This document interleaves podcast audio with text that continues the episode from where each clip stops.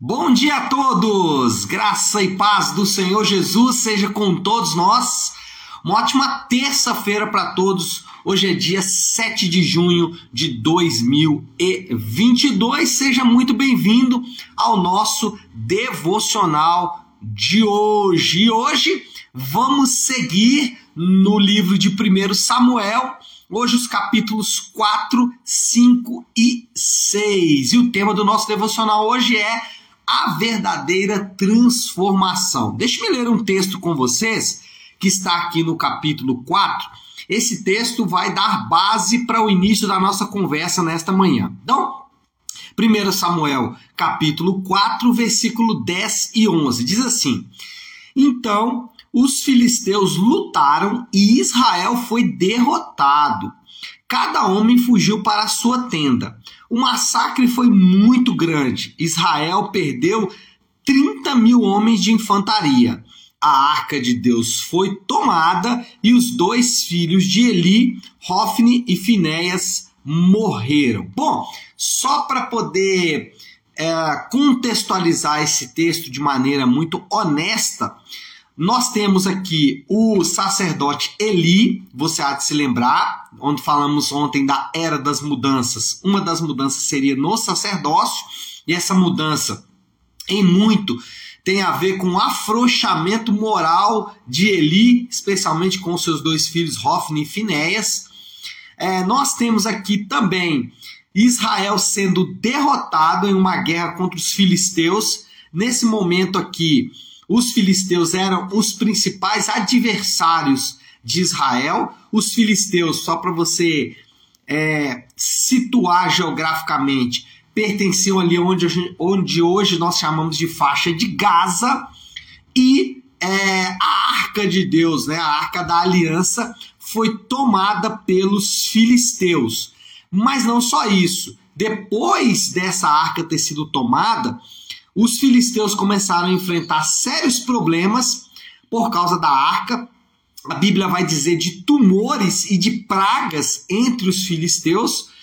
E aí o que os filisteus fazem é devolver a arca para os israelitas e eles devolvem esta arca, que também no território dos israelitas causa alguns desastres.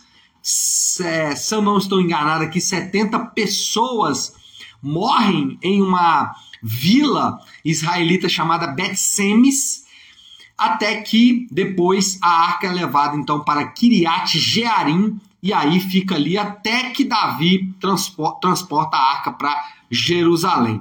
Agora, o que esse relato nos mostra? Mostra o quanto ou qual é o nível de afastamento que o povo de Deus estava vivendo. O povo de Deus estava tão afastado de Deus que eles estavam usando a arca de Deus como amuleto. É, eles imaginaram, os israelitas, que se eles levassem a arca da aliança para o campo de batalhas, ali eles poderiam vencer. Porque na cabeça deles, se a presença de Deus, que estava simbolizada pela arca, se a presença de Deus estivesse no campo de batalhas, então eles poderiam vencer. E todo o relato aqui é para mostrar que esse tipo de crendice, de religiosidade, pode ter repercussões dramáticas, como nós, é, eu, eu mesmo relatei. Se você ler o texto, você vai ver essas repercussões entre os filisteus e entre até o próprio povo de Israel. Para não ir muito longe, eles levaram a, a arca pensando que levar a arca levaria a presença e perderam a guerra, mostrando que a religiosidade ela de fato pode trazer consequências, repercussões dramáticas. Aqui acho que vale a pena destacar qual é a melhor definição de religiosidade. Essa palavra que é usada hoje com muita frequência é, mas que na Bíblia tem um significado único. Religioso ou religiosidade na Bíblia é a tentativa humana de se alcançar o favor de Deus. É a tentativa humana de chegar-se a Deus através de atos e ações que representam essa religiosidade. Então, os fariseus, eles eram mestres na religiosidade, e por isso foram advertidos por Jesus. Por quê? Porque eles tentavam, pelas suas, pelos seus próprios esforços e méritos, alcançar o favor de Deus. Só que a Bíblia ensina que o favor de Deus ele é alcançado de maneira imerecida. Por isso a Bíblia ensina sobre a graça. Nós alcançamos a graça, ou seja, nós alcançamos o favor imerecido de Deus. E isso é o que nos faz aproximar de Deus. Agora, quando tentamos fazer isso de maneira artificial, quando tentamos fazer isso de forma humana, cria-se então uma religiosidade, uma rede de crendices que prende cada vez mais o homem, que engoda cada vez mais o homem. Quanto mais o homem vai criando essas estratégias religiosas para tentar alcançar o favor de Deus, mais ele vai ficando emaranhado. E é isso que a gente vai ver aqui no texto. Eles levam a arca, o trem não dá certo, a arca fica lá, gera tumores, gera pragas, e eles devolvem a arca, mas as pessoas olham para dentro da arca, acabam morrendo uma rede de engodo, uma rede de enganos. E isso é o que a religião faz com os homens. Eu me lembro de alguns anos atrás, é, nós recebemos na igreja, não na nave, né, ainda era pertencíamos a um outro grupo, e recebemos na igreja uma pessoa que havia se livrado de, de um outro segmento religioso. E ela relatando o quanto aquilo prendia porque era um emaranhado. Então ela relatava: olha, eu comecei entregando oferendas de alimentos, mas aí as oferendas de alimentos já não serviam mais. Eu comecei a entregar animais que deveriam ser sacrificados, mas isso também já não servia mais. E aí eu passei a eu mesmo fazer as consagrações. Então eu tive que passar um período X preso dentro, preso dentro de uma de um quarto no escuro, aonde é, ali havia todo um tipo de crendice, consagrações. O que ela quis mostrar é que aquilo era um emaranhado, era um engodo. E quanto mais ela se envolvia, mais aquilo engodando ela, mais aquilo ia prendendo ela, mais ela ia ficando se sentindo presa.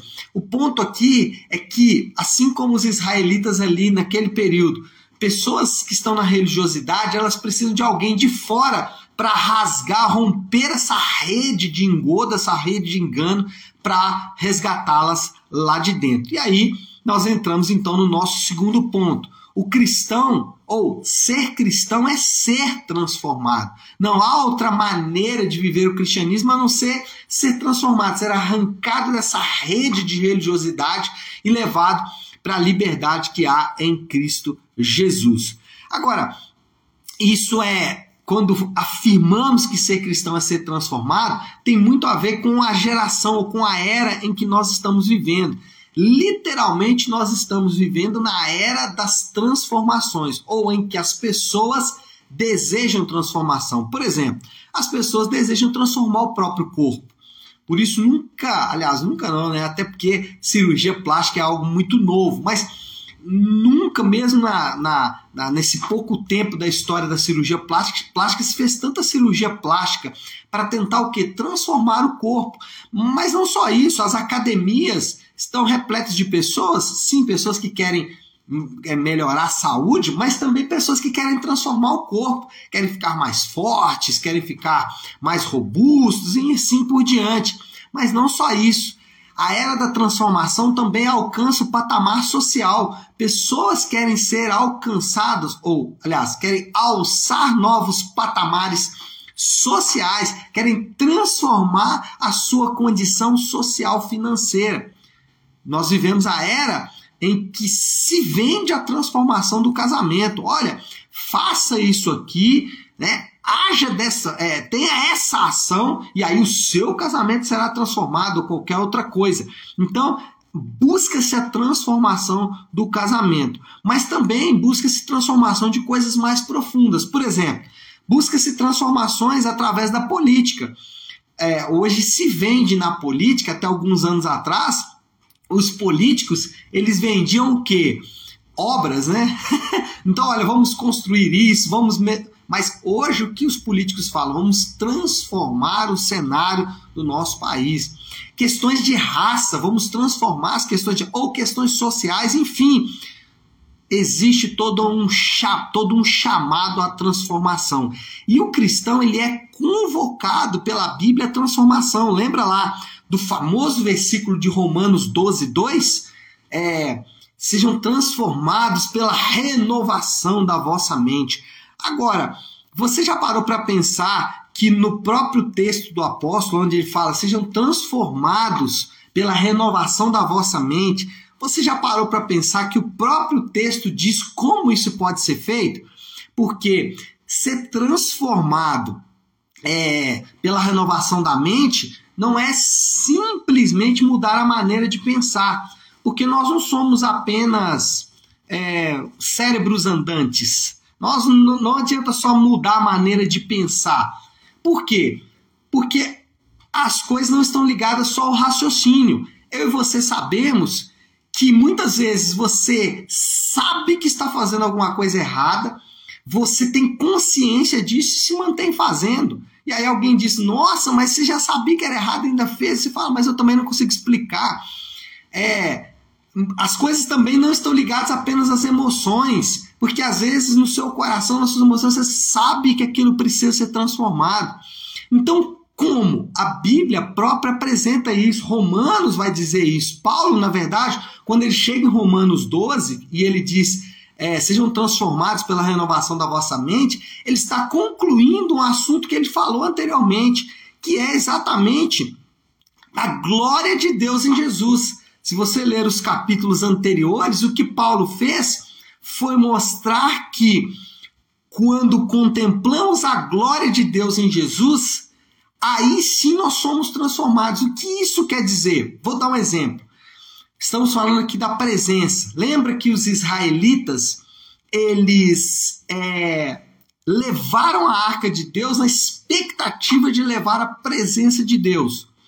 Então vamos fazer aqui só um exercício com a presença de Deus, para a gente entender como que contemplar a glória de Deus em Jesus de fato pode amolecer o nosso coração e transformar verdadeiramente o nosso coração. E não só a mente, mas transformar toda a vida. E é isso que o Evangelho propõe, é isso que a palavra de Deus propõe. Olha só, esse exemplo da presença. Jesus, ele deixou a presença santa de Deus. Jesus, ele deixou a glória da presença, a majestade da presença de Deus onde havia entre os entes da Trindade, Pai, Filho e Espírito Santo, um constante compartilhar de glória, um constante compartilhar de bondade, de esplendor, de graça, um, uma, uma, um constante compartilhar de amor, de bondade, de misericórdia. Ali havia plena, pleno compartilhamento disso. Ele deixa a presença de Deus, ele deixa essa presença onde há abundância de amor, de bondade, de graça, ele deixa essa presença para que eu e você tivéssemos acesso a essa presença. Uau! Olha só isso. Olha só isso, veja isso. Jesus abre mão desta presença. Ele deixa essa presença para que eu e você pudéssemos então ter acesso a essa presença. Quando falamos em contemplar a glória de Deus, e aqui eu dei um exemplo, o que, que nós chamamos, ou o que, que a Bíblia chama de glória de Deus? Nós podemos dizer que a glória de Deus são todos os atributos de Deus reunidos. Então é a bondade, é a misericórdia, é a verdade, é a justiça de Deus, é o amor de Deus reunidos em um só lugar.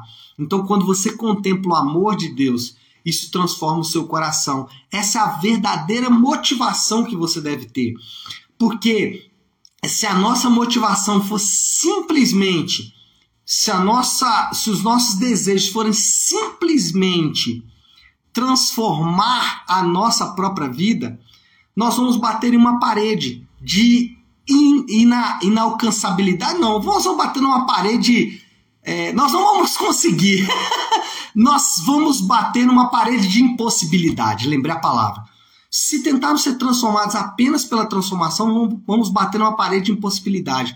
Mas quando nós somos transformados ao contemplar o que Jesus fez por nós, aí sim a nossa mente e o nosso coração são verdadeiramente transformados. Bom, eu preciso finalizar por causa do tempo. Qual é a moral da história? O que nós aprendemos com tudo isso? Somente quando deixamos as velhas práticas religiosas. Lembra que eu defini religião como a tentativa humana de alcançar o favor de Deus.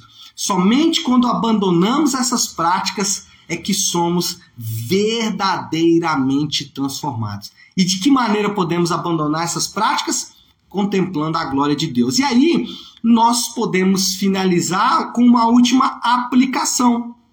Qual é a aplicação? O desafio do Léo aí desta é, terça-feira. A verdade de que estamos na presença de Deus deveria causar transformação em nosso coração. Então, qual é a aplicação hoje? Não se esqueça nenhum momento do seu dia que você está na presença de Deus. E a presença de Deus, estar na presença de Deus, contemplar a glória de Deus, contemplar o amor de Deus, a misericórdia de Deus, a bondade de Deus, isso de fato transforma o nosso coração. Porque quando olhamos o que foi feito em nosso favor, quando olhamos a bondade que foi derramada em nossa direção, quando olhamos a grande misericórdia de Deus por nós, como não ser misericordioso? Como não ser bondoso? Como não ser amoroso? Não faz sentido, não encaixa com a realidade da palavra de Deus. Então, esse é o nosso desafio para esta terça-feira. Tá certo, meu povo? Vamos orar? Vamos colocar aí tudo isso diante de Deus? Queria te chamar agora a fechar os teus olhos, curvar a tua cabeça e vamos orar nessa direção. Querido Deus, Pai de graça, Deus de amor e toda misericórdia, eu quero, nesta manhã tão preciosa, clamar ao Senhor, porque ao olharmos para a realidade que vivemos, nós queremos essa transformação. Contudo, a tua palavra nos diz que há uma maneira de sermos transformados, que é contemplando a tua glória para usar, Senhor Deus, o texto de Hebreus que diz que nós devemos manter os nossos olhos fixos em Jesus. Essa é a nossa tarefa e esse é o nosso pedido. Que o Senhor nos ajude a não tirarmos os olhos do Senhor, mas sim a mantermos os olhos sempre fixos em Ti. Esse é o nosso desafio, mas também, Pai, é o nosso pedido nesta manhã. E fazemos isso em nome de Jesus. Amém, amém e amém. Amém, meu povo? Bom, então é isso. Nós vamos ficando por aqui. Que Deus te abençoe. Uma ótima, uma excelente terça-feira para todos. Fiquem com Deus.